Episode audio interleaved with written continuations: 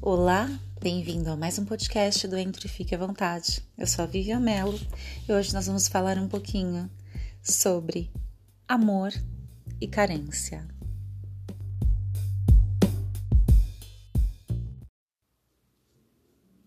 Faz muito tempo que eu não escrevo e eu tenho sentido muito a falta disso. É que escrever para mim é como se fosse o meu metabolizar do mundo, sabe? O meu processo de entendimento de mim, do mundo e a conexão desses dois pontos. E essa conexão sempre passou pela escrita. Porque pensar eu penso um monte, mas o pensamento passa. As palavras tatuam. Tatuam sua existência como uma afronta ao viver por viver. É como um carinho em um momento que se precisa, ou como um grito de socorro em um momento de dificuldade. Mas as pessoas não têm mais tempo para palavras, assim como também elas não têm mais tempo para pessoas. Eu não tenho autoridade para julgar, porque os tempos mudaram. Eu só tenho a dizer que eu estou aqui sentada escrevendo esse texto com uma caneta e uma folha de papel. Talvez isso por si só já fale um montão sobre mim. E eu tô aqui tomando meu café preto, amargo, quente, tentando metabolizar exatamente a parte do pessoas não precisam mais de pessoas.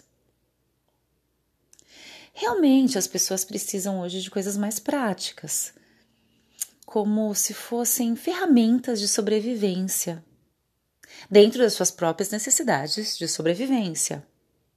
Tudo bem, e é muito importante a gente ter consciência de que, na verdade, a gente não precisa de ninguém. Até porque, se pararmos para pensar na questão de sobrevivência do início da humanidade, era cada um por si, né?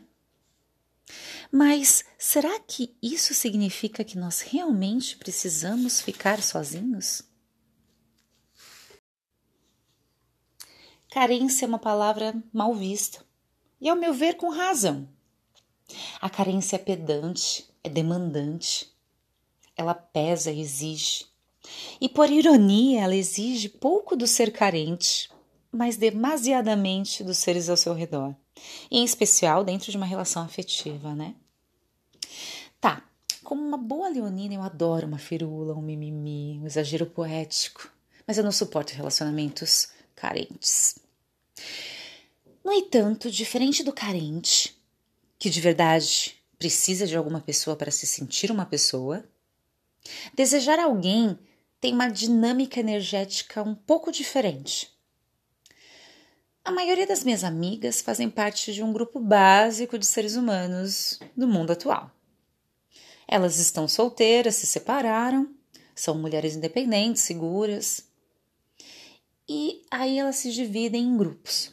Algumas querem casar, tem as que só querem namorar, tem as que querem ficar sozinhas e tem as que querem um parceiro e estão extremamente bem. Ou seja, as que querem, mas não precisam, são as que estão melhores. São as que estão vivendo suas vidas. São as que não colocam no outro a responsabilidade da sua própria felicidade. E aí o mundo vem com as suas teorias, com seus conselhos, com as suas sessões de coach. Não fale que você quer um relacionamento. Não fale que você quer um parceiro. Não fale que você só quer sexo. Não assuste. Não seja vulgar. Não seja burra. Não seja inteligente. Não seja bonita demais. É, sim, esses são os conselhos dos homens para essas mulheres algo me parece um pouco desconexo aqui, né? E aí eu me pergunto, qual é o problema de dizer que só queremos uma noite de sexo, que só queremos gozar? Qual é o problema de dizer que queremos algo para a vida inteira? São perguntas como essas que me incomodam e para as quais eu ainda não tenho respostas. Mas uma coisa é certa: a carência pode ser demodê, mas o amor, ah, o amor Esse nunca sai de moda.